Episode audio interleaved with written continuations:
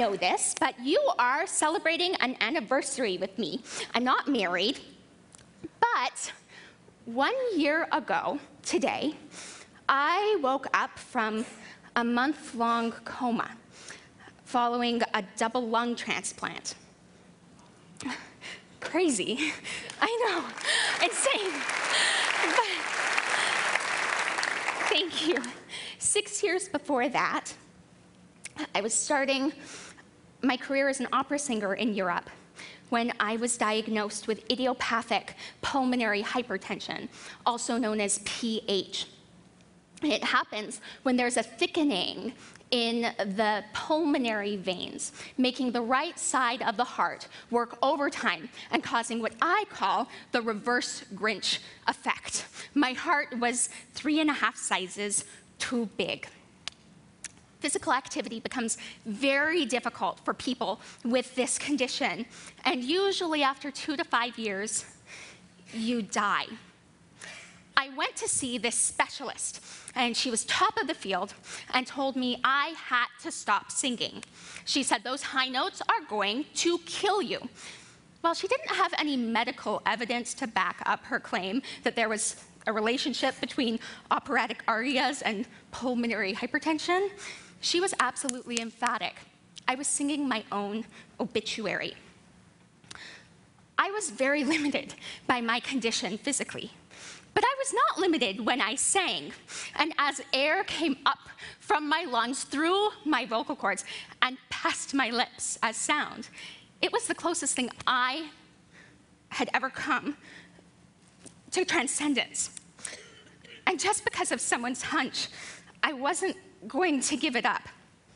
Thankfully, I met Reda Girgis, who is dry as toast. But he and his team at Johns Hopkins didn't just want me to survive. They wanted me to live a meaningful life. This meant making trade-offs. I come from Colorado. It's a mile high, and I grew up there with my 10 brothers and sisters and two adoring parents. Well, the altitude exacerbated my symptoms. So I moved to Baltimore to be near my doctors and enrolled in conservatory nearby. Um, I couldn't walk as much as I used to, so I opted for five-inch heels. And I gave up salt, I went vegan, and I started taking huge doses of sildenafil, also known as Viagra. um, my father and my grandfather were always looking for the newest thing, an alternative or traditional therapies for PH, but after six months, I couldn't walk up a small hill, I couldn't climb a flight of stairs, I could barely stand up without feeling like I was going to faint. I had a heart catheterization where they measure this internal arterial pulmonary pressure, which is supposed to be between 15 and 20. Mine was 146. I like to do things big. And, and it meant one thing. There is a big gun treatment for pulmonary hypertension called Flolan. And it's not just a drug, it's a way of life. Doctors insert a catheter in your chest, which is attached to a pump that weighs about four and a half pounds. Every day, 24 hours, that pump is at your side administering medicine directly to your heart. And it's not a particularly preferable medicine in many senses. Uh, this is a list of the side effects. If you eat too much salt, like a peanut butter and jelly sandwich, you'll probably end up in the ICU. If you go through a metal detector, you'll probably die. If you uh, like get a bubble in your medicine because you have to mix it every morning and it stays in there, you probably die. If you run out of medicine, you definitely die. No one wants to go on Flolan. But when I needed it, it was a godsend. Within a few days, I could walk again. Within a few weeks, I was performing. And in a few months, I debuted at the Kennedy Center. Was a little bit problematic when performing, so I'd attach it to my inner thigh with the help of a girdle and an ace bandage. Literally hundreds of elevator rides were spent with me alone, stuffing the pump into my Spanx, hoping the doors wouldn't open unexpectedly. Uh, and the tubing coming out of my chest was a nightmare for costume designers. I graduated from graduate school in 2006, and I got a fellowship to go back to Europe. A few days after arriving, I met this wonderful old conductor who started casting me in all of these roles. And before long, I was commuting between Budapest, Milan, and Florence. Though I was attached to this ugly, unwanted, high maintenance mechanical pet, my life was kind of like the happy part in an opera very complicated, but in a good way. Then in February of 2008, my grandfather passed away. He was a big figure in all of our lives, and we loved him very much. It certainly didn't prepare me for what came next. Seven weeks later, I got a call from my family. My father had been in a catastrophic car accident, and he died. At 24, my death would have been entirely expected, but his well, the only way I can articulate how it felt was that it precipitated my medical decline. Against my doctor's and family's wishes, I needed to go back for the funeral. I had to say goodbye in some way, shape, or form. But soon I was showing signs of right heart failure, and I had to return to sea level. Doing so knowing that I probably would never see my home again. I had canceled most of my engagements that summer, but I had one left in Tel Aviv, so I went. After one performance, I could barely drag myself from the stage to the taxi cab. I sat down and felt the blood rush down from my face. And in the heat of the desert, I was freezing cold. My fingers started turning blue, and I was like, what is going on here? I heard my heart's valves snapping open and closed. The cab stopped, and I pulled my body from it, feeling each ounce of weight as I walked to the elevator. I fell through my apartment door and crawled to the bathroom. Where I found my problem, I'd forgotten to mix in the most important part of my medicine. I was dying. And if I didn't mix that stuff up fast, I would never leave that apartment alive. I started mixing and I felt like everything was going to fall out through one hole or another, but I just kept on going. Finally, with the last bottle in and the last bubble out, I attached the pump to the tubing and lay there, hoping it would kick in soon enough if it didn't, I'd probably see my father sooner than I anticipated. Thankfully, in a few minutes, I saw the signature hive-like rash appear on my legs, which is a side effect of the medication, and I knew I'd be okay. We're not big on fear in my family, but I was scared. I went back to the States, anticipating I'd return to Europe, but a heart catheterization showed that I wasn't going anywhere further than a flight for life from Johns Hopkins Hospital. I performed here and there, but as my condition deteriorated, so did my voice. My doctor wanted me to get on the list for a lung transplant. I didn't. I had two friends who had recently died, months after having very challenging surgeries. I knew another young man, though, who had PH, who died while waiting for one. I wanted to live. I thought stem cells were a good option, but they hadn't developed to a point where I could take advantage of them yet. I officially took a break from singing, and I went to the Cleveland Clinic to be reevaluated for the third time in five years for transplant. I was sitting there kind of unenthusiastically talking with the head transplant surgeon, and I asked him if I needed a transplant, what I could do to prepare. He said, be happy. A happy patient is a healthy patient. it was like in one verbal swoop, he had channeled my thoughts on life and medicine and Confucius. I still didn't want a transplant, but in a month, I was back in the hospital with some severely edemic cankles. very attractive. And it was right heart failure.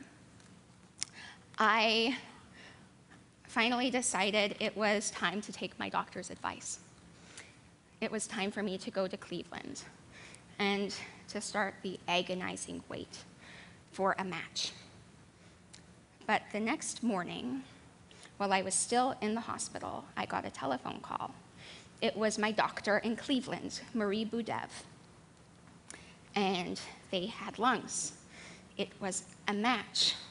They were from Texas. And everybody was really happy for me but me, because despite their problems, I'd spent my whole life training my lungs, and I was not particularly enthusiastic about giving them up. I flew to Cleveland, and my family rushed there in hopes that they would meet me and say what we knew might be our final goodbye. But organs don't wait, and I went into surgery before I could say goodbye. The last thing I remember was lying on a white blanket, telling my surgeon that I needed to see my mother again and to please try and save my voice. I fell into this apocalyptic dream world. During the 13 and a half hour surgery, I flatlined twice. 40 quarts of blood were infused into my body. And in my surgeon's 20 year career, he said it was among the most difficult transplants that he's ever performed. They left my chest open for two weeks. You could see my oversized heart beating inside of it. I was on a dozen machines that were keeping me alive, and infection ravaged my skin. I had hoped my voice would be saved, but my doctors knew that the breathing tubes going down my throat might have already destroyed it. If they stayed in, there was no way I would ever sing again. So my doctor got the ENT, the top guy at the clinic, to come down and give me a surgery to move the tubes around my voice box. He said it would kill me. So my own surgeon performed the procedure in a last ditch attempt to save my voice. Though my mom couldn't say goodbye to me before the surgery, she didn't leave my side in the months of recovery that followed. And if you want an example of perseverance, grit, and strength in a beautiful little package, it is her. One year ago, to this very day, I woke up. I was 95 pounds. There were a dozen tubes coming in and out of my body. I couldn't walk, I couldn't talk, I couldn't eat, I couldn't move. I certainly couldn't sing. I couldn't even breathe. But when I looked up and I saw my mother, I couldn't help but smile whether by a Mack truck or by heart failure or faulty lungs, death happens. But life isn't really just about avoiding death, is it? It's about living. Medical conditions don't negate the human condition. And when people are allowed to pursue their passions, doctors will find they have better, happier, and healthier patients. My parents were totally stressed out about me going and auditioning and traveling and performing all over the place, but they knew that it was much better for me to do that than be preoccupied with my own mortality all of the time. And I'm so grateful they did. This past summer, when I was running and singing and dancing and playing with my nieces and my nephews and my brothers and my sisters and my mother and my grandmother in the Colorado Rockies, I couldn't help but think of that doctor who told me that I couldn't sing. And I wanted to tell her, and I want to tell you, we need to stop letting disease divorce us from our dreams. When we do, we will find that patients don't just survive, we thrive. And some of us might even sing.